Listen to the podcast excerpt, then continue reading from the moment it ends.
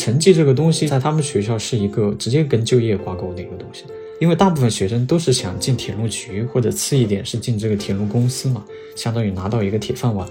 你要想进去的话，这几年的情况来看的话，对成绩的要求肯定是越来越高的。所以其实大部分学生还是非常关注自己的这个成绩，至少不能挂科。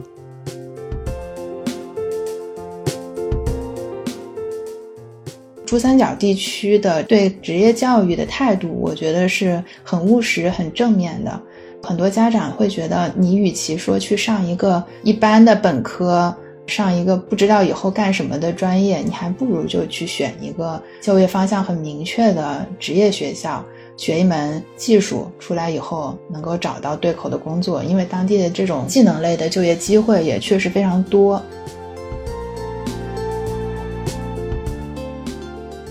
如果你是办职业教育的话，它还是会需要你真的去琢磨这个产业，得真的去了解这个需求，因为职业教育还是以就业为导向的。你这个就业率如果到时候上不去，其实所有的家长和学生都是用脚投票的。如果你没有一个高就业率在那里支撑，他可能慢慢报名就少，然后生源的结构就差了，这个学校就会慢慢消亡，或者是被合并到其他的学校里面去。它不是针对某一个企业的某一种具体的需求去培养，它是跟一个比较大的行业去合作，联合好几家大的企业或者联合一个产业园，它可能培养出来的学生是综合素质更强的，它可以学到更多的岗位不同的技能，这样对学生未来的出路也会更好一些。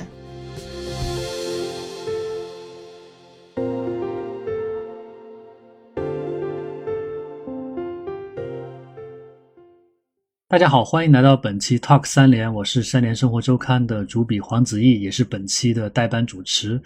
每期节目呢，我们会结合当期的杂志封面，邀请周刊的记者和不同领域的专家，一起来聊一聊这一期值得关注的话题，给大家提供不同视角的参考。这期咱们杂志的封面是好的职业教育。参与本期节目的还有一起撰写此次封面报道的张崇志和肖楚洲，请两位给大家打个招呼吧。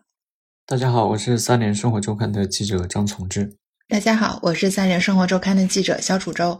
那这期杂志咱们的封面是好的职业教育。呃，我们有不同的同事去到了不同的地方，南京、株洲、长沙、广州这四个地方探访不同类型的职业教育。啊，其中张从志他是去到了株洲啊，也是为本期封面写了一篇导言。为什么我们现在？会如此关注职业教育，其实因为今年，呃四五月份的时候，曾经的我们国家有部法律叫《职业教育法》，它进行了一次修订。这一次修订呢，它就进行了很多的变革。很多学者评价，它完全近乎是一部新的法律。在这个修订之前，这部《职业教育法》已经施行了二十六年了，这是二十六年来的第一次修订。它修订的主要内容就包括提出了职业教育跟普通教育具有同等重要的地位。其次就是职业教育，它也会有一个很完善的上升通道，它也要由本科、硕士、博士这样的层级来构成。第三就是这部法律也呼吁，就是说更多的市场主体，包括企业，能成为那个职业教育的办学主体。呃，这其实对于职业教育来说，就是一个全新的局面了。因为我们过去都知道，职业教育它相对来说像是一个教育界一个柔弱的孩子，它是。呃，被定义为层次教育的，就是它比普通教育要低一等的。现在职业教育就根据这部法律就提到了跟普通教育同等重要的地位，因为我们国家现在它随着传统产业转型升级，劳动密集型产业逐步淘汰，我们已经过了那个需要大规模产业工人的时期，我们现在需要的是相应的一批有高素质、高技能的一些。呃，产业的技师来支撑我们国家的这个高质量的转型发展，所以我们这期杂志会相对来说最近会更加关注职业教育一点。对，职业教育这个封面，其实咱们去年做过一期，然后呃那一期的话，相当于一个嗯比较综合的一个形式，那是我们可能第一次用封面去写这个职业教育这个话题，然后可能做的文章也比较综合一些。我们今年接着做，它是采用了一个。可能不太一样的方式，就是选了几所这个高职，然后为什么选这个高职？其实当时也讨论过，高职学校它在中国的这个职业教育的体系里面，可能是一个呃比较关键的一一个环节。然后一般是中职升到高职，然后就选择就业，就是他往前是承接了一个中等职业学校的这个升学的学生，然后往后是把他们要送到这个就业的一个场景里面去。然后我们这一次选高职，一开始的思路就是想要找一些跟产业结合的比较好的这种学校。因为大家都会讨论这个职业教育怎么办学，然后这些年其实一直在说这个校企融合或者叫产教融合这个方向，然后我们是想知道有没有一些做的比较好的这种学校，就是他们到底是怎么在跟企业合作的，然后他们从这个合作的过程当中到底发现什么问题，然后这种合作能给学生的就未来的发展能带来什么，就大概是围绕这样一个。呃，方向去选择的这一次封面的一个框架。哎，那你选择这个去什么学校探访的时候有什么考量吗？呃，就比如说咱们去年其实也做过一期好的职业教育报道的这个封面哈，然后你去选择这一期的学校的时候，跟上一期的话，它那个标准有啥不一样吗？呃，其实刚才也稍微提了，就还是产业的一个视角嘛。就去年写的那几篇，呃，去年你也写了一篇嘛，像那个深圳职业技术学院，然后去年还写了这种，就是公益基金会办的这种学校，比如百年职校这种，然后其实也写了一些中职的学校，就是它是视角比较综合、比较多元。今年我们是主要就是写这个跟产业走的比较近的这种学校，像我写的那个株洲的。湖南铁道职业技术学院，它就可能，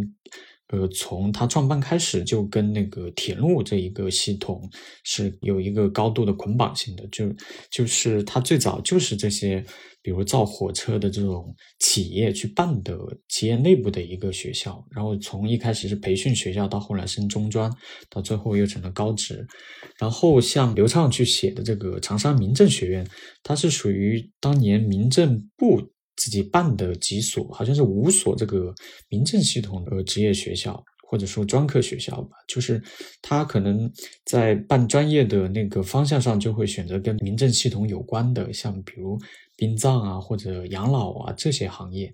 其实我们当初选择这学校的时候，呃，还有一些其他的这种，比如那种培养海员的这种海事类的学校，就是你会发现他们有一个很共同的特点，就是。可能在上个世纪，比如七八十年代，或者是更早的五六十年代，就那个时候，他们办学的这个初衷，或者是这个推动力，就是来自于这些企业或者是行业他自己的一个用人的一个需求，然后才去创办了这样一些学校。就是我们今天经常去说这个职业教育，然后大家会批评比较多的一个点，就是说那个你学校培养出来的人才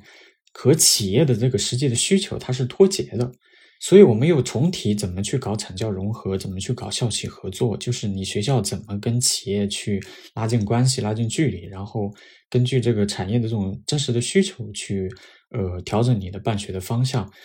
呃，其实这个它在历史当中是存在这样一个跟企业结合的比较好的一个阶段的，就是就是因为这些学校曾经有这样一个基因，所以他们在后来这个面对市场的变化的时候，可能也能表现出。更强的这种灵活性，或者是对这个产业变化或者新的需求的这种出现，它嗅觉会更加灵敏。所以我们就想去呃看这些学校这个中间这个阶段到底经历了什么，然后这些比如教育或者是办学的这些制度方面的这种变化，可能会给他带来一些什么样的挑战。比如有很多学校，其实它在最早是企业办的，可能后来因为各种政策的限制，它比如划归到地方的教育厅，或者划归到其他的这种。呃，办学主体那里去了，然后可能跟企业的距离又慢慢走远了，这种关系被切断以后，他们在这种条件下该怎么去调整自己这个办学的一个思路？我觉得这个中间的这种变化是我们这次封面比较关注的，也是可能未来我们要讨论什么是好的职业教育，需要经常回过头去看的一个问题。那我再稍微补充一点，就是刚才听到从志说这个，呃，产教融合，我们想去观察学校跟产业是怎么互动的。嗯，我我去到的这个广州攀职职业技术学院，可能，嗯，它跟铁路呀或者是民政系统办的这种学校还不太一样。它是一个相对来说比较年轻的学校，有一些学校可能五六十年代、七八十年代啊就已经。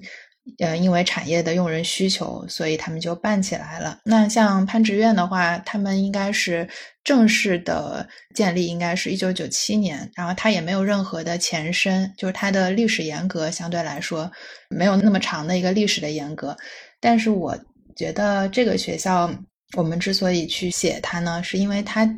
所处的这个位置，它在珠三角，然后整个珠三角的这个呃民营经济。它的发展是非常迅猛的，然后它的这个变化也很多。那么，整个攀职院，它在它二十多年的这个校史中间，进行了非常非常多的调整，包括我们这次重点去写的这个珠宝学院，它也是跟着当地的珠宝产业，呃，一点一点的成长起来的。中间产业可能他们需要技术升级，那么学校也会开出新的专业。啊，来贴合企业用人的这种新的技术需求，然后另外也可以，如果把这个视角放大到整个学校的话，也可以看到他们在专业的调整上表现出一种惊人的灵活性。反正在我看来是很令人震惊的，就是你在一个综合性的本科院校里，可能很少看到这样频繁的去调整甚至撤销一些专业，包括他们当时说。他们校长就介绍说，学校刚刚成立的时候很火的一个就是玩具设计制造，因为当时珠三角的这个玩具设计玩具厂非常非常多，那么这个专业一出来就是王牌。后来到了现在，这个玩具设计制造这专业其实已经不在了，他们把它改成了这个工业设计或者融入到智能制造里面去，就是它会根据产业的需求呀、产业的变化呀，然后去衡量。啊，学生的出路好不好？学生嗯，毕业以后的他的就业的对口率怎么样？然后去大概两三年就调整一次他的这个专业设置。所以我觉得这是在产教融合方面，他们是一个很好的样本吧。明白。刚刚崇志和楚州也对他们的采访做了一个简单的介绍哈。我不知道，就就比如说以刚才咱们聊的那个产教融合、校企合作为例哈，包括职业教育法，它也提出了支持企业成为进一步的办学主体。我不知道在张崇志和楚州你们两个人的采访当中啊，有没有感受到这两个学校和企业的一个紧密结合？因为我看你们的文章里边其实写了很多，比如张崇志里边写的就是前校后厂，楚州里边就写的是。前店后厂是吧？就感觉跟产业的结合是非常非常紧密的。这方面能不能展开的讲一下？哎，行，那我先讲一下哈，就是我去写的那个湖南铁道职业技术学院，我刚才也稍微介绍了一下，就是它其实前身是叫做株洲铁路工厂技工学校，它是一九五一年创办的。其实它最早就是株洲电力机车厂自己那个相当于厂里自己办的学校。因为就株洲这个地方，在可能在建国以前，它就有开始有这个铁路机车方面的这个产业。然后那个时候，比如是蒸汽火车，虽然那个时候可能没有制造的能力，但是有一些维修的这种工厂可能放在那边。就是到建国以后，因为这个地方有那个京广线和沪昆线，就是这两条线在那里交汇，然后就成了一个比较重要的一个铁路的枢纽。然后这个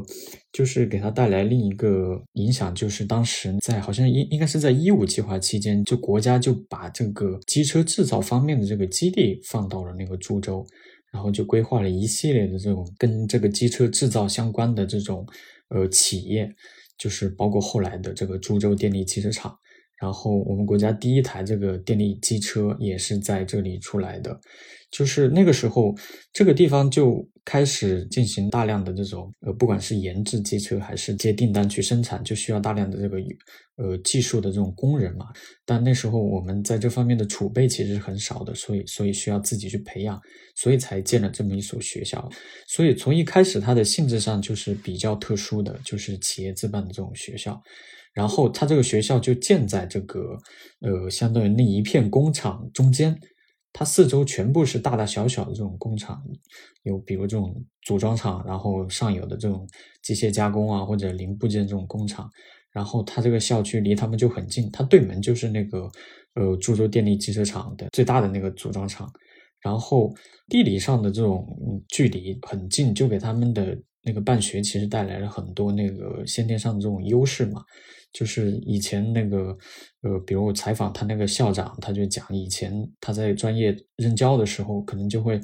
就他站在那个教学楼上，带着学生就可以去讲火车头上面的那个车顶的那些设备，比如他怎么跟那个上面的那个电网去接电的，他用的就是他那个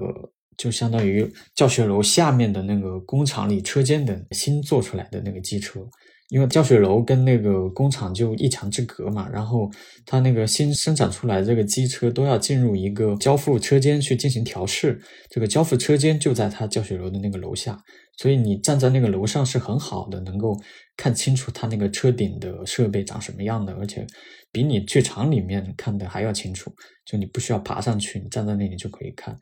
就是这种地理上的距离，一个方面体现在你教学上面可以很好的去利用工厂里的那些基础设施，然后还有一个就是在师资上是非常互通的，就是有很多那个学校的老师最初就是从那个厂里的车间里调出来的，就比如那种特别有经验的，然后稍微有点文化的，他可能就调到这个学校里面去当老师。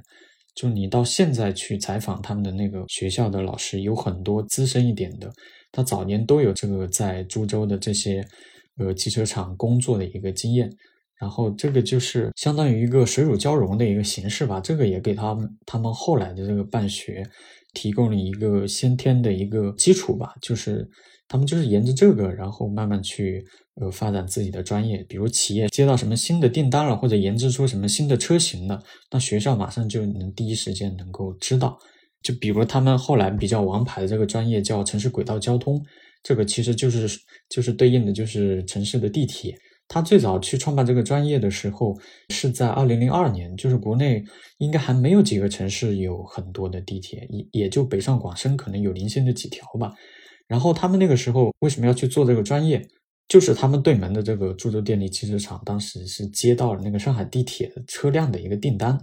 然后他要组织这个订单的生产，就缺工人，然后他就让这个学校就委托这个学校帮他们再去培训一批这样的能生产地铁车辆的工人，然后他们就是在这个过程当中发现，哎，就是企业已经开始陆续有订单来了，那么就会有用人的这个需求出现，所以他们就开始在全国第一个去创办了这个专业。就后来就慢慢地铁在各个城市发展特别快嘛，就是这个专业马上就开始变得特别红火，就业率也很好，然后可能招生的分数也越来越高。就是校企的这种合作，你能看到在他们这个整个办学的历史里面，他以前可能很少会提这个名词，但他们一直就是这么做的，就是这个是他基因里决定的东西。但是反而到后来就是。因为比如企业的一些变化，比如企业上市了，或者是呃，包括教育制度的一些变化，他们就从中车集团，就是后来这个株洲电力机车厂是属于那个中国南车管的嘛，南车后来又并到的跟北车合并到了那个中国中车集团，然后因为这个集团上市，然后学校属于一块不能盈利的资产就给剥离出来了嘛，然后反而他们。呃，现在性质上是属于湖南省地方教育厅管，就属于那个地方的一个学校了。但是以前就是长达几十年的这种校企，呃之间的这种合作，就是还是给他们这个。直到现在，给他们还是带来了很多，不管是思维方式上的这种变化，还是说他们在办学上的这种条件，还是留下了很多可以说是办学的一个资产或者遗遗产吧。就是因为你现在虽然不是属于他们企业内部的，但其实，在他们私下的层面上，这个交流还是非常活跃的。所以，一直到现在，企业在他们这个办学里面还是扮演一个非非常重要的角色，就是他们还是非常善于利用这些企业的资源，就不管是人人，还是说他们这个实习上面的，或者是其他的这种层面的吧。嗯，呃，因为我看张崇志他去的这个湖南铁道这个学院，他其实就是相对来说早年就是企业办的哈。像楚州去到了攀职院，它的特色是珠宝专业。它其实是跟那个当地产业结合的。我看您文章里边描述了它里边前店后厂这样一种模式哈。那我不知道像在当地他们学校办的这个珠宝产业处于一个什么样的位置？最早又是怎么跟企业搭上线开始合作的？这个能讲讲吗？嗯，其实刚才那个子怡提到前店后厂，它是整个番禺最早的珠宝产业，它的整个的一种生态模式。前店它其实指的是香港，相当于它的产业是从香港承接过来的。那么香港在八十年代的时候开始做这个国际珠宝，呃，加工和出口。然后慢慢的，他们那边因为人力呀、物价呀都很高，所以他就把这个生产，就是后厂的这一部分给转到内地来。那前他的那个前端，就是包括参设计呀、营销呀、参与国际展会，还是留在香港那边。所以，嗯，那番禺的这个珠宝产业一开始就是一个非常劳动密集型的一个行业。那么到了他们珠宝学院有雏形的时候，就是大概。二零零一年、零二年的时候，攀直办了一个珠宝专业。那个时候呢，其实就是大家发现，可能在十几年的过程中，你虽然说番禺地区的劳动力很充足，但是你渐渐的这个珠宝行业它也是要升级的。啊，他们就提到说，有一个他们后来牵上线的一个老板就说，我需要工人会这个电脑 CAD 绘图，但是工人们可能他没有学历，他甚至根本不知道电脑怎么用。他们无从学起，对吧？那他会想着说，我需要一个学校来培养一批学生，掌握这种先进的绘图技术。最初，其实学校跟企业搭上线呢，呃，还是一个比较艰难的过程。里面有一些有意思的故事，就是因为珠宝行业它比较特殊，它是一个相对封闭的一个传统的行业。那但你们想想，那个珠宝珠宝加工厂里面都是贵金属啦、宝石啦这些东西。所以，一般的这个厂家呢，他可能是不对外人开放的，你必须是有熟人在里面介绍，他才给你开门。然后一开始，这个他们院长，呃，王院长到番禺的时候，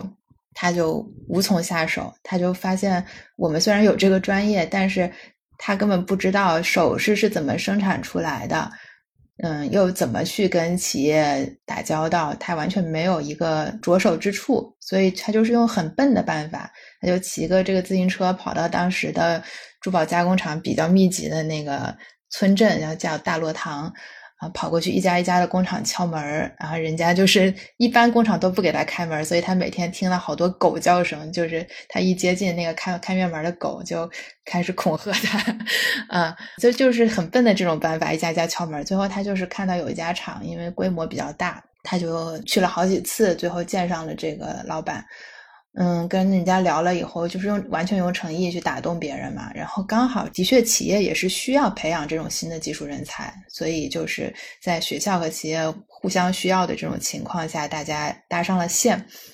那说延续到现在的话呢，其实整个珠宝学院它的这个生命力也是不断的从校企合作、从企业那边吸收过来的。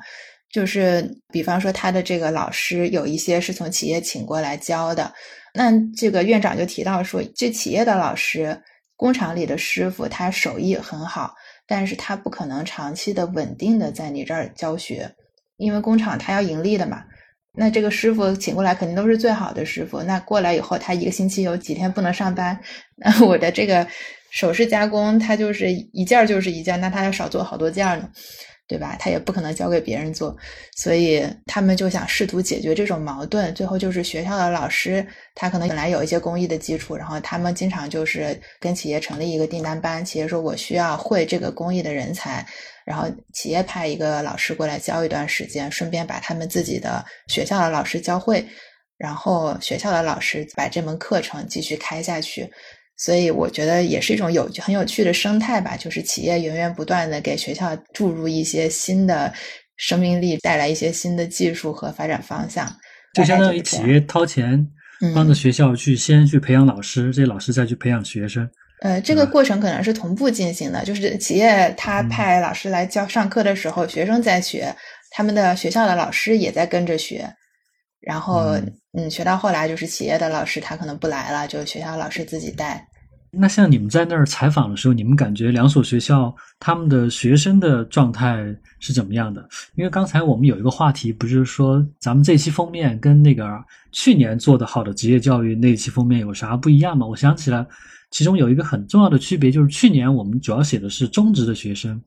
今年主要写的是高职的学生。我去年在采访中职学生的时候，我发现一个。呃，就是很很明显的特征，就是中职的话，就你去任何学校看，现在可能高职也一样，他的学校的负责人、他的副副校长，其实他们的教学主要是两块内容，一块就是管教学的，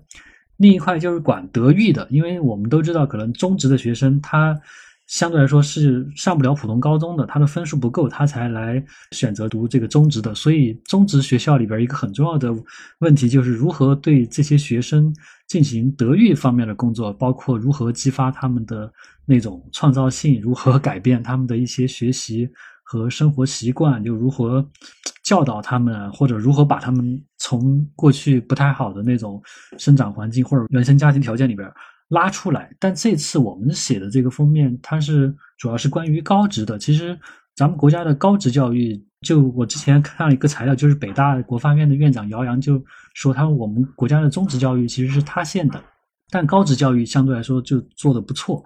呃，就高职教育，因为确实很多学生他能学到东西，可能他的那个学生的状态也会比中职学生稍微好一点。我不知道在你们俩采访的过程当中，感觉到了就这些学生的状态怎么样？一般是什么样的学生会选择学这些专业？他们在学校里边感受怎么样？然后毕业之后有什么打算吗？或者他们毕业之后的道路大概是什么样的？对，其实这个要聊起来，话题可能就比较多了。就是中职的学生，其实我大概好像一八还是一九年的时候也写过一篇那个关于，就是叫职校年轻人的。其实那个时候也采了不少的这种，呃，中职的学生，或者是那种像江苏有那种三加二，就是中职到高职一体化的这种，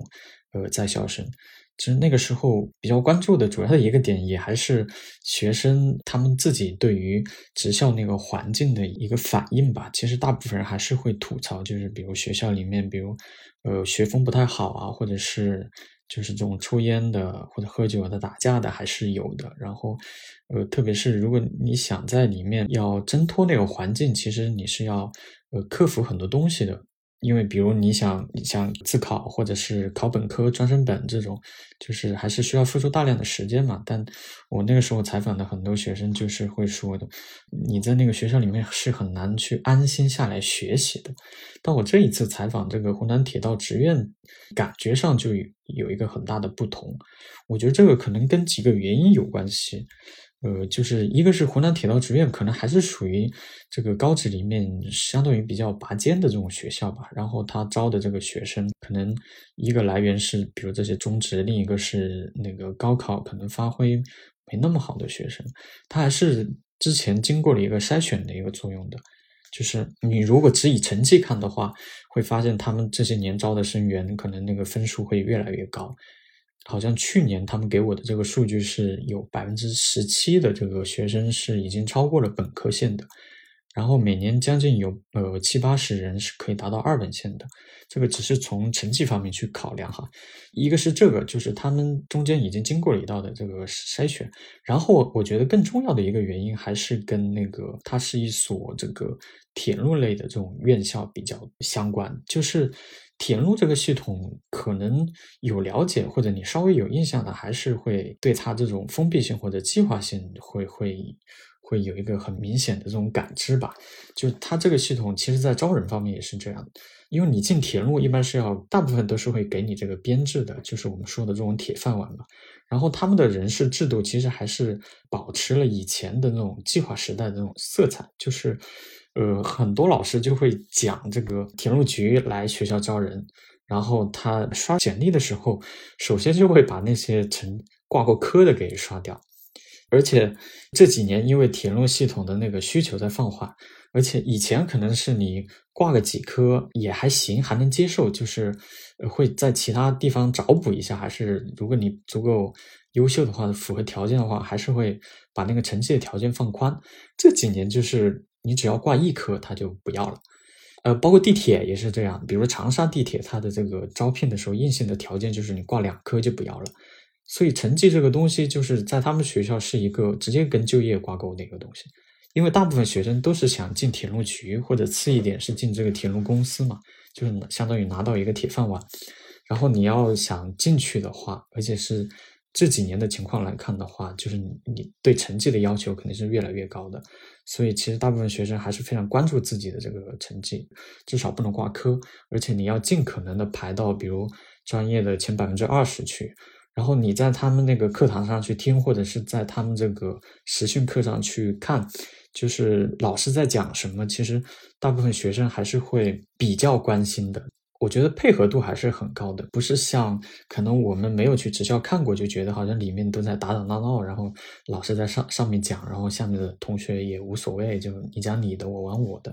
这个是我就观感上的一个最大的不同吧。这个是学习成绩方面，然后另一个就是他学校内部的管理方面，比如这种校领导会提起的一个话题，也是他们比较担忧的一个话题吧，就是因为职校的学生可能。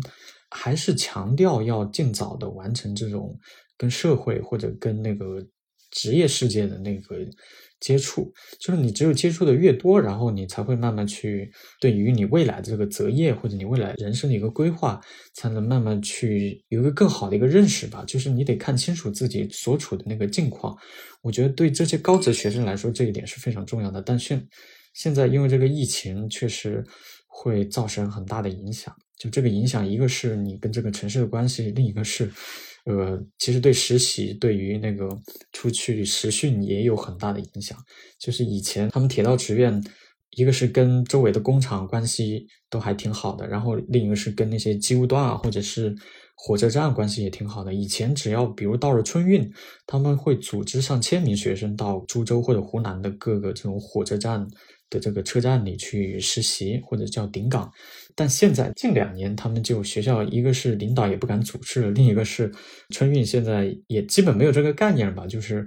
这个是会对他们的这个实习造成一个比较重要的影响的。还有就是他们在学校的生活吧，其实这个也是挺有意思的一个事情，就是名义上高职应该还是一个大学嘛，但是。呃，你你去了之后就会发现，他们的管理方式还是跟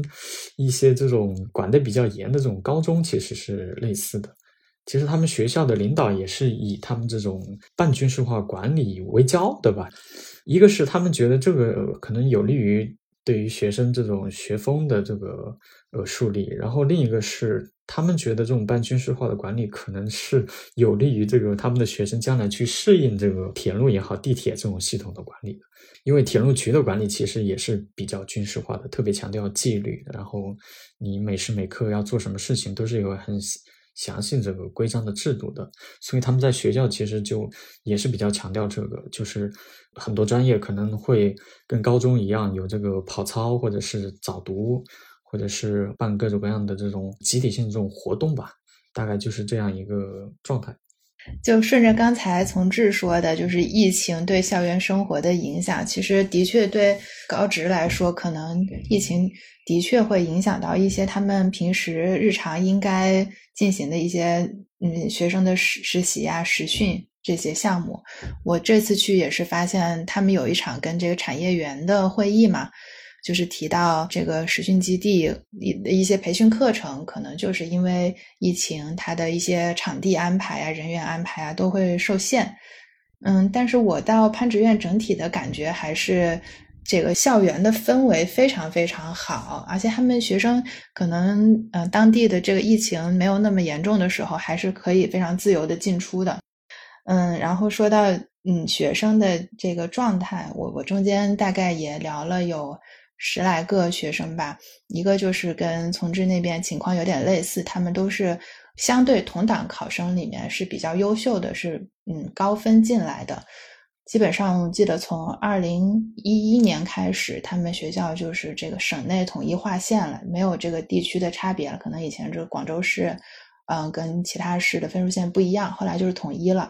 然后他们从那个时候开始，一直是有一个。高分王的这么一个招牌挂在那儿，就是大部分学生是超过本科线二三十分进来的，包括珠宝学院的学生也都是我聊到的学生，都是至少是十几二十分吧，高出本科线。那么这个里面，我觉得就是有一种很务实的导向在里面。他们珠三角地区的这个对职业教育的态度，我觉得是很务实、很正面的。就很多家长会觉得，你与其说去上一个一般的本科，呃，上一个不知道以后干什么的专业，你还不如就去选一个就业方向很明确的职业学校，学一门技术，出来以后能够找到对口的工作。因为当地的就业这种，呃，技能类的就业机会也确实非常多。这是让我觉得很欣慰的一种心态吧，就是原来他们对职业教育的看法是特别务实、特别中立的。然后，包括有一个黑龙江来的老师，他是近两年才引进到攀职院的，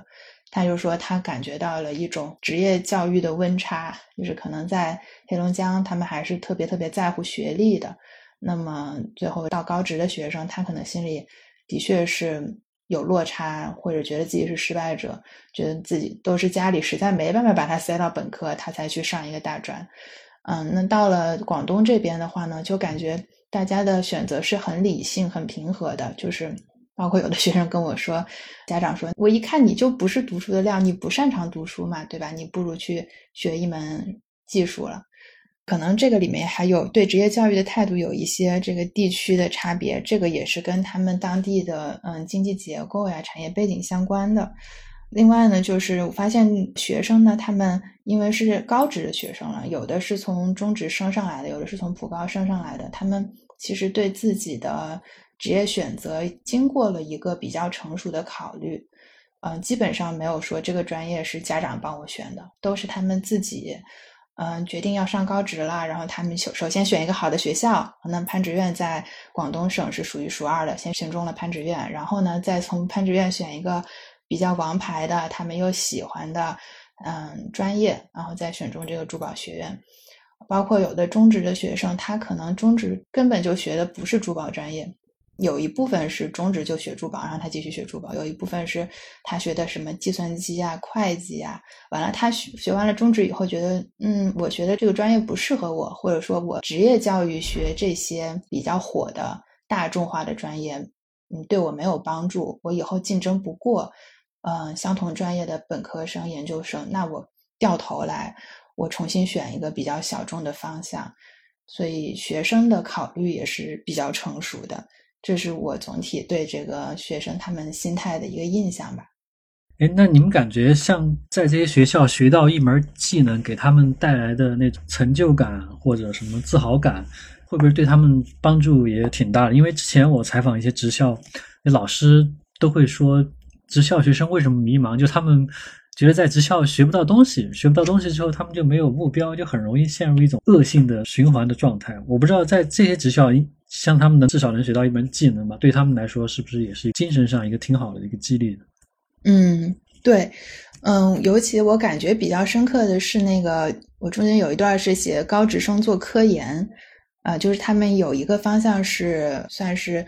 研究这个珠宝加工厂里面的新工艺和新材料。这里面其实有很多嗯高科技的成分在里面，就是工厂它要改进一种材料的性能，怎么让它更防水呀、更耐磨呀这样的，他们有这样一些科研课题会找到学校来，然后学校会带着学生一起去做。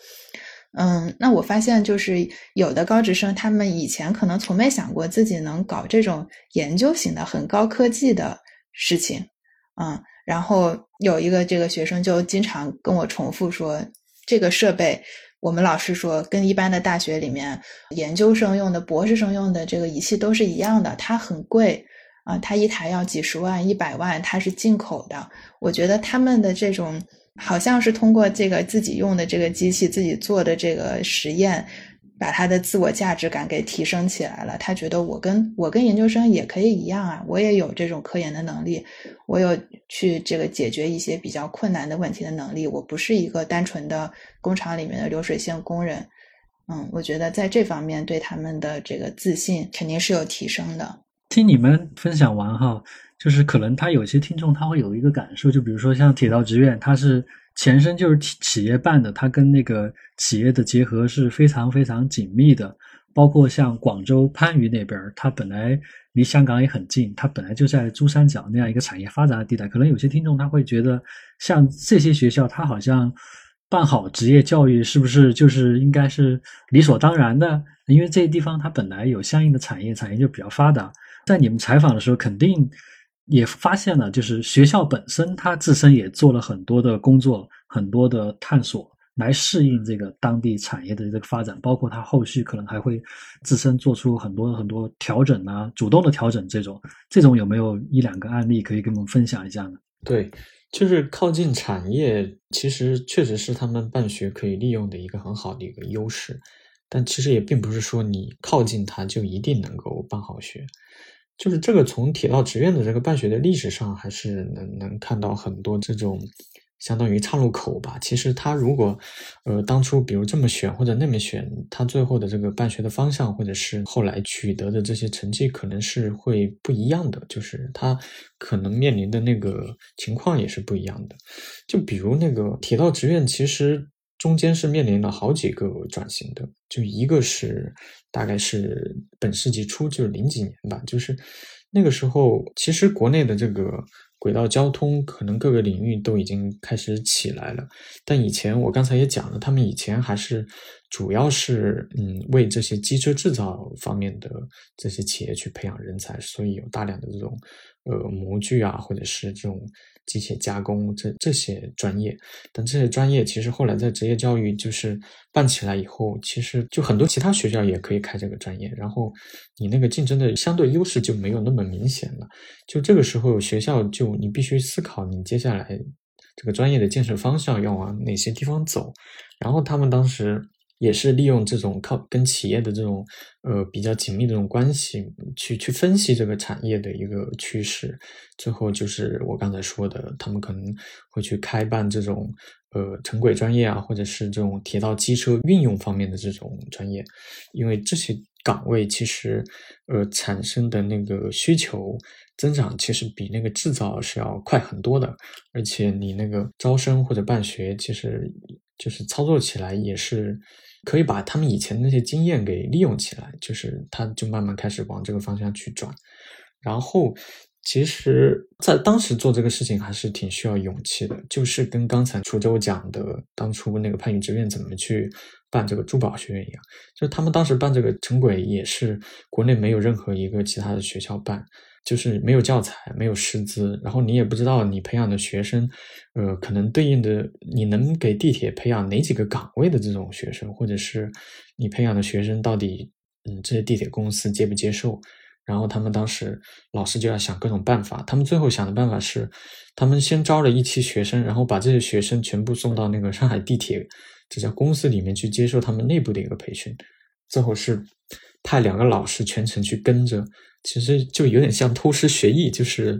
呃，跟学生一起去学，然后学完之后把那些经验给带回来，然后慢慢去琢磨这个怎么去弄。但因为那个时候上海地铁比较特殊，就是他们只招本地户籍的这个生源，所以他们送过去的学生最后也没能留下来。但是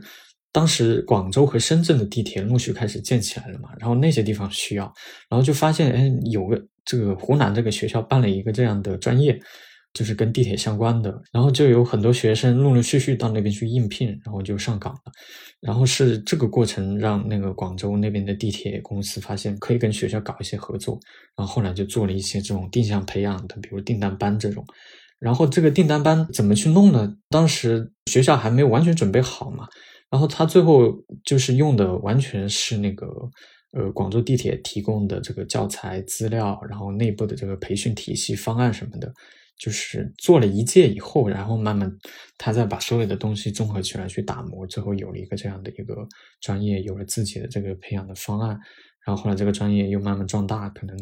又刚好踩在了那个地铁这个呃行业的爆发的这个节点上面，一下子就站稳了脚跟吧。就是然后他可能从以前都在比如电气系啊，或者是电气工程这种学院下面，然后他们后来才慢慢把这个。轨道交通这个大类慢慢剥离出来，然后成立了专门的这种学院，然后后来又涉及到这种运营管理，就是培养车站的这种站务员啊，或者是就是那个路就越走越宽。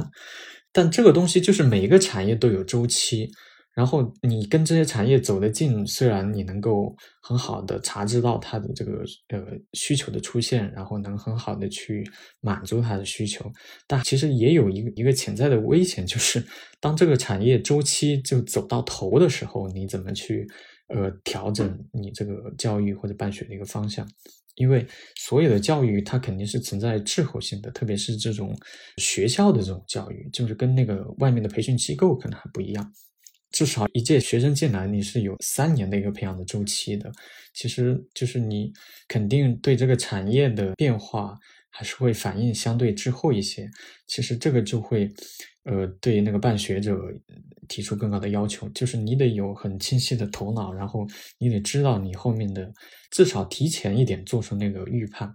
然后你得知道后面怎么走，就是这个这个情况，就是现在我们去采访铁道职院，可能上上下下这些，不管是二级学院的领导，还是学校的这种领导，都在思考的一个问题，就是因为这几年明显你能看到轨道交通这个行业，不管是高铁还是地铁，它的这个收缩来的特别快，本来就有产业周期慢慢开始走到头的一个影响，然后又叠加了这个疫情，就是迅速的就收缩了。至少未来几年可能是那个新增的需求不会那么快了，因为这几年还有个新的情况是，都要求这个高职学校在扩招嘛。像他们去年就省里给他们派发下来的任务，好像今年比去年招的学生扩了有一千多人嘛，就是有有更多的这个学生进来，然后就业形势又不太好，就是未来几年以后面临这个就业的压力是非常大的，然后他们就得找一个新的一个出路。然后他们就发现这些企业，就是也是慢慢开始在在像，比如有去做这个新能源的这种，相当于公共汽车吧，就是 现在国内也挺多这个这种企业在在在往这个方向转型，就是因为其实造火车、机车还是一个技术要复杂的多的那个活嘛，然后他们就利用他们以前的这些经验，慢慢开始去转到比如相关的造这种，主要是用在还是城市的这种公共交通领域的这种新能源的汽车。然后还有一个就是这种风力发电，就是这也是可能跟新能源相关的，也是他们属于就是利用了他们以前这个研究电机的或者是研究材料方面的这种经验和特长，慢慢开始去这种风力发电，然后好像成立了一些新的公司，现在发展也还不错。然后学校就是。开始在跟着这些企业慢慢去转，然后比如开一些新的方向，然后慢慢去琢磨怎么去匹配企业的这个需求，就是又回到一个新的一个起点上面吧，大概是这样。就是教育它不是一个完全安全的一个事情，就是不是说你你办一所学校，然后你去当这个校长，你可以不用担心它会出什么风险。但其实如果你是办职业教育的话，它还是会呃需要你去。真的去琢磨这个产业，然后得真的去了解这个需求，就不然，因为职业教育还是以就业为导向的吧，就是不然你这个就业率如果到时候上不去，其实所有的家长和学生都是用脚投票的。如果你没有一个高就业率在那里支撑，他可能慢慢报名就少，然后生源的结构就差了，可能就会这个学校就会慢慢消亡，或者是被合并到其他的学校里面去。这个也是株洲，因为职业教育还挺发达，这个也是很多以前那些走向这个衰亡的学校曾经走过的一条路吧。然后这也是可能是很多现在在位的这些校领导会经常去思考的一个一个事情。嗯，就是刚才从志其实说的已经挺完整了，就是嗯学校跟企业的这种呃贴合或者说互动吧，它肯定是一个动态的过程。没有一个企业能够长盛不衰，也没有一个行业能够长盛不衰。包括嗯，像潘职院，他这些年来一直很努力的去跟上这个产业的行业的风向。嗯，他们也有一些不太成功的尝试，比如说，大概在二零一三年的时候，有一个当地的企业叫华好集团，跟他们成立了一个学院。这个学院当时，嗯，办起来的时候还是投入挺多的。他们把一个两层的小楼改成了，它这个学院的专业方向是，呃，美容服务方向。然后当时就改了一个两层的小楼，里面有很大的这种美容保养的这种实训室，呃，跟这个一样，跟外面的美容院几乎是一样的，这些设施呀、场地呀都是一样的。也招了好几届学生，最后就是这个学院后来没有能够继续办下去。他们说了一个很有意思的原因，说因为珠三角地区的家长觉得不太喜欢美容服务这个行业，他们所以学生毕业以后的就业的对口率不是很好，可能就只有百分之六七十的学生去做这个行业，其他的都转行了。嗯，那他们就及时的去评估，然后也很现实的去面对这个问题吧。就是这个专业可能在咱们这个地区，它就是办不好。尽管说企业很努力，企业付出了很多，学校也很努力，嗯，但是咱们就还是把这个停了。就他们这个学院专业后来就没有办下去，嗯，所以这个过程中间肯定是有一些曲折，有一些探索在里面的。然后他们现在有一个方向就是。啊，原来可能有很多订单班啊，就是一个企业，我说我有什么需求，我就来办一个订单班。嗯，后来他们悟出一个什么道理呢？就是咱们不能背靠企业，而是要背靠一个产业。可能这个原来也有说，一个企业来了啊，我给你下了订单，我这两个班的学生我培养出来了，完了他们快毕业的时候，这企业不行了，我要不了这么多人了。然后他们又很努力的去临时找别的企业过来接收这批学生。所以他们后来就悟出来说，咱们一定要是背靠一个产业才行。所以他们现在的一个发展方向就是尽可能的去每一个学院都建一个产业学院。这也是我看到也是教育部提出的一个方案吧，就是要建设现代产业学院。它可能是一更综合性的，比订单班来讲更综合、更稳定的一种培养方式。它不是针对某一个企业的某一种具体的需求去培养，它是跟一个比较大的行业去合作，联合好几家大的呃企业或者联合一个产业园，它可能培养出来的学生是综合素质更强的，他可以有更多的学到更多的岗位不同的技能，嗯，这样对学生未来的出路也会更好一些。对对对，听你聊这点，我也我这次采访那个学校也面临着相似的问题。他们之前是跟那个宝马合作，培养宝马的售后技术人才，但是你会发现在校企合作当中，其实还是需要很多的磨合的过程的，因为学校和企业它的呃立场和利益点都不一样。宝马就希望学校你只跟我这一个企业培养员工，甚至只培养我的员工，不培养学生，但学校就觉得。哎，我们是非盈利机构，我们是公办教育，我们是要的是培养学生，是为社会培养人才的，所以也经历过一些磨合的阶段。然后后边宝马就想要学校，就说你你只办我这个班，但学校就说我们不能只靠着你一个企业，我们也要靠着一个产业，所以办了其他的那个班级，什么呃广汽本田啊、通用的班级。这这个感觉职业教育这方面确实还是有一些相通的地方，就是你一定要背靠产业，而不是。当个企业，我觉得这还挺那个啥的。嗯，我其实你写的那个宝马里面，我有一个觉得他们开了两个课挺好的，一个叫职业生存，一个叫职业发展。就是我发现很多学生，他虽然说攀职院他这个专业教育、技能教育搞得很好，嗯，学生学到的都是很扎实的知识，但是他们对未来还是有迷茫的。就是我不是说我一个大专的学生，我学了一个这么务实的东西出来以后，我就业就不迷茫了。嗯，我想听你说说这两个这个课程，他们具体教什么，有什么特别的地方？嗯，对，这这个当时我印象还蛮深的，因为我们通常理解职业教育，它主要是以教授那个技能为主嘛。但是我这次采访那个南京的宝马学院。我发现他们里边的课程其实不完全是关于那个技能方面的，他们那个校长说是其实是五五开，只有百分之五十是技能，百分之五十是职业素养。这这个是从德国学过来的，因为宝马是德国企业嘛，他们最早跟宝马合作之后，就宝马就把他们在德国的那一套的培训的体系和理念移植到了南京的这个学校。其中有一个很重要的一个部分就是说，你不光要培养学生的这个。技能也要培养他们的职业素养。我印象比较深的就是我看过他们那个教材，就是教你怎么去拆卸汽车上不同的这个装置嘛。它的教材里边大概有一半的部分都在讲拆卸装置的这个流程，而不是拆卸这门技术。就是说，你所有的东西你都要一板一眼的按照那个流程走，这样才能形成一个规范，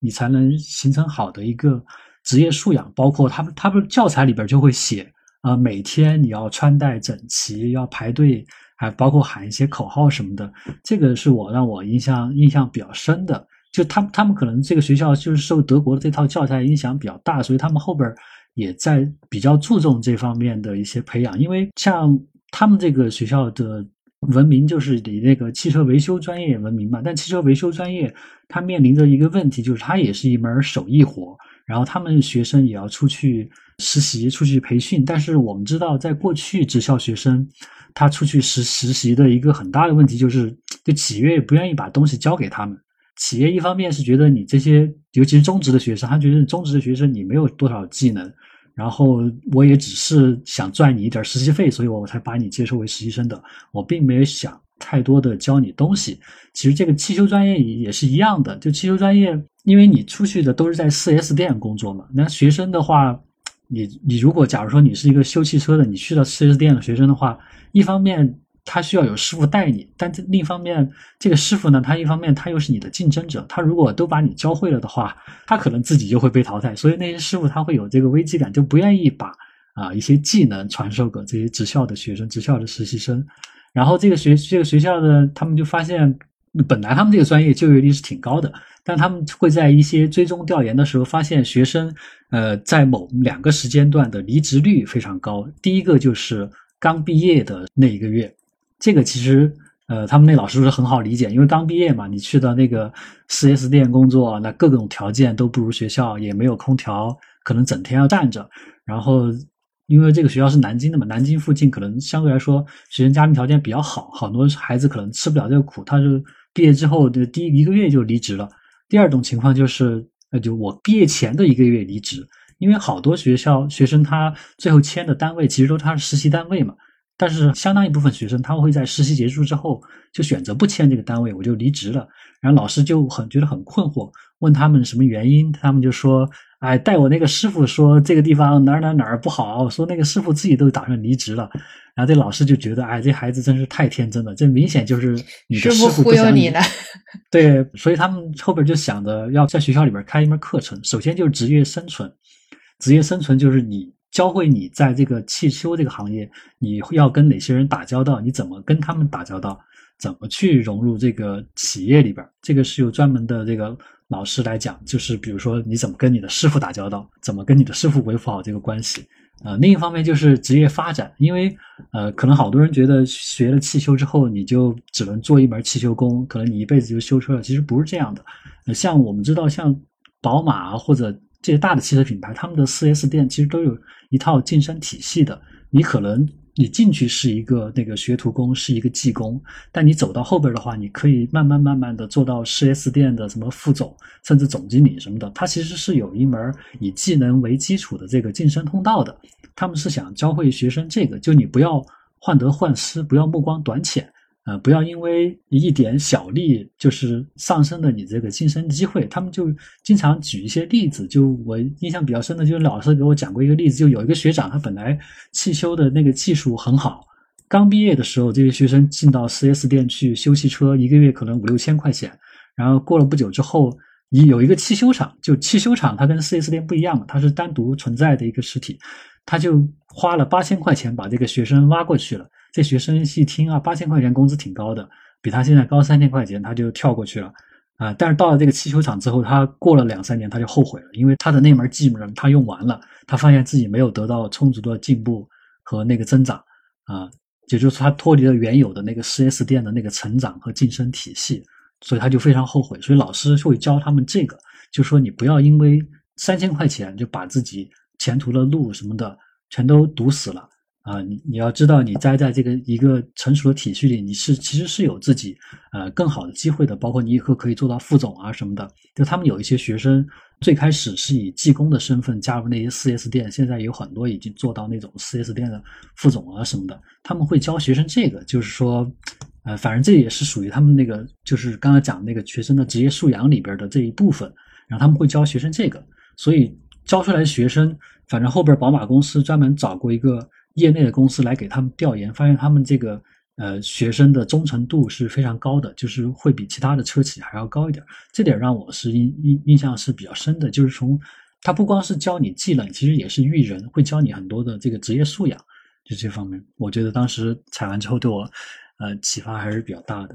嗯，我觉得学生还是挺需要这样的教育的，因为珠宝学院的学生也有类似的情况，就是他们可能。毕业的时候到工厂里面一看，这个流水线啊，每天要坐在这儿敲敲打打弄八个小时，觉得太累了、太苦、太枯燥了，他就不干这个了。完了以后，我觉得学校的确是需要有一个专门的课程来告诉学生，如果你坚持在这个行业好好的做下去，你未来可以有个多大的上升空间。我因为我也遇到过他们那种二零零二年入学的学生，差不多是第一、第二届的学生，他一直在那个珠宝产业园干，在同一家公司干到现在小二十年吧，他就可以做到一个大区的经理。就尽管说他当时进去的时候进公司也就是做一个小销售开单的那种，但是他就知道说啊，我坚持下来，公司后面会让我去轮岗培养我，我最后可以上升到这样一个位置。如果说像宝马公司也是这样，你如果能告诉学生明确的，你在这个行业沉淀下来，你有多大的空间，可能这个学生毕业的时候他的那种焦虑和迷茫也能够呃消减一些。对对对，就感觉关键是让学生就是看到未来有那样一个方向，有那样一个目标，他们就不会说一方面不会迷茫，另另外一方面可能就不会半途去转行，去因为一些小的东西放弃一个更大的东西。这样，就我感觉南京这个学校，它为什么开那两门课，其实还是宝马德国那套体系对他们有一定的影响。呃，像番禺的话，他可能是自己摸索，他可能还没有。没有没有想过要开这样一门课。宝马它在德国已经非常成熟了。像宝马现在的那个 CEO，他本来就是一个学徒工的身份，培训生还是学徒工的身份加入宝马的。包括宝马现在在大中华区的那个营销副总裁，他最早就是十六岁的时候以一个技师学徒的身份加入宝马的。他们内部有这样一条上升通道，所以他们后边在跟中国学校合作的时候，就会有意识的就是强调这一点。但可能中国的职校，它目前还处在一个摸索的阶段，就是现在还比较注重教授技能，就还没有达到那一步。我觉得这可能是以后的一个那个发展的方向。我不知道像崇智和楚州，你们去这些学校采访的话，会问那些学校的领导，包括师生们对当下职业教育的这个看法吗？因为感觉好像这两年国家也越来越重视。呃，发了很多文件，包括职业教育法也修订了。他们会有觉得说职业教育呃正在迎来一个新的那种格局吗？啊，职业教育有一个新的机会吗？嗯，我觉得攀职院明显是有的，因为他们一直以来就是一个比较强势的公办的职业院校嘛，他肯定一直也在做这种升本的努力。嗯，但是过去可能政策方面。不太允许。现在呢，就是新职教法颁布以后，有各种这个关于高职院校申请本科的这样一些政策的呃改变或者说松动吧。然后他们也目前在积极的准备这个事情。嗯，那我听到他们校领导的这一些观点，就是说高职教育呢，它以前或者说现在仍然处于一个比较尴尬的位置。就是这个职业教育的天花板太低了。比方说，不管你在高职院校，他办的再好，你培养出来的学生他技能再强，但是学历仍然是一个，嗯，大多数学生出去以后他要面临的一个坎儿。所以他们希望说，高职的学生能够有更好的上升渠道，更通畅的一个上升通道吧。甚至说，我们以后有应用型的本科。呃，甚至说有应用型的研究生，就真正的让职业教育和普通教育成为两个对等的并行的通道。他们可能对未来的期待是这样的。嗯，对。重置呢？你那边有没有什么要补充的？对我发现这一次采的大部分学校好像就是眼下都在忙这个专升本的事情。铁道职院也是那个，好像这两年一直都在为这个事情在忙碌着。就是他们想升这个职教本科吧，这个是这个职教本科好像是前些年提出来的一个相当于一个本科的一个类型吧，呃，但是嗯，最近因为一些别的原因，好像又省里面又在有意在放缓这个审批的节奏，所以他们为这个事情还挺焦急的。其实。就虽然他们有很好的条件，然后刚才前面也讲了有各种跟产业可以利用的这种资源的优势，但其实跟很多其他的那个职业院校一样，还是会面临一个这个办学这种资源比较紧张的一个问题。这个其实体现比较集中的一个一个点，就是关于这个师资上面。就是因为铁道职院，嗯，比较特殊的地方是之前他们是属于企业办的，所以那个会比较灵活。然后校长，嗯，也多次聊到这个问题，就是比如以前他们的老师，可能你在企业干了多少年，然后调到学校里来，呃，甚至有的你不想在学校里干了，又调回去，然后这个他在企业和学校之间的这种流动是非常畅通的。等他们划归到地方办学以后，就是这个这种流动可能就有了很大的一个障碍。就一个是体现在招老师方面的，就是你得，因为学校如果是地方办学的话，还是属于一个事业单位嘛，你得叫做逢进必考，就是有一个很严格的一个流程在限制他们。就比如你进来的老师，你你学历得是怎么样的，然后你得，呃，有什么样的工作经验，然后你得参加。笔试、面试，然后一层一层的，所以他们有时候就会发现，他们觉得有一些在企业的，然后特别好的、特别适合到到学校来当老师的，他们想要引进，但是有的时候就是受限于这样的规章制度，那就很可惜就没有办法给他引进来。然后还有一个就是。其实铁道职院现在面临一个很严重的一个问题，就是那种好的师资还是会有流失。这个可能，嗯，在南京或者在广州这样的地区，可能那个感受不会那么明显。就是在株洲这样的，你不是省会，然后又又不是沿海地区的这种三四线城市，它就呃很容易面临这种被挖走师资的这种问题。而且因为他们是省里面办的学校，然后其实那个。呃，定的工资体系非常死板，然后学校可以操作的空间也非常小。其实铁道职院也是这么多年的过程当中，包括以前利用企业办学的这个阶段，培养了一批这样的，就是至少在铁路类的这种职业院校里面属于比较好的这种师资吧。然后，但是。现在就是，呃，因为这个待遇的问题，就是学校就会，呃，经常有一些老师流走，然后这个也会给他们这个专业的这种未来的发展可能会带来很多隐患吧。然后，呃，因为你现在新招的老师也给你限定的比较死，然后现在要新招老师，主要还是从这些比如交大呀或者这种二幺幺或者是好一点的这种呃本科类院校招过来，然后你还得重新让他进企业去培养，然后。这个周期又跟不上你后面的这个学生膨胀的这个规模，那个带来的那个需求，就是会给学校就很有可能造成一个恶性的一个循环吧。就这个是他们会比较苦恼的一个问题。嗯，对，所以听下来感觉还是一个挺任重道远的事情。虽然这次那个职业教育法里边对这个职业教育做了很多新的规定啊。啊，尤其是包括职业本科的提出，包括双师制的这个实行，但是就我们采访情况看，目前呃还是需要有很长的一段路走。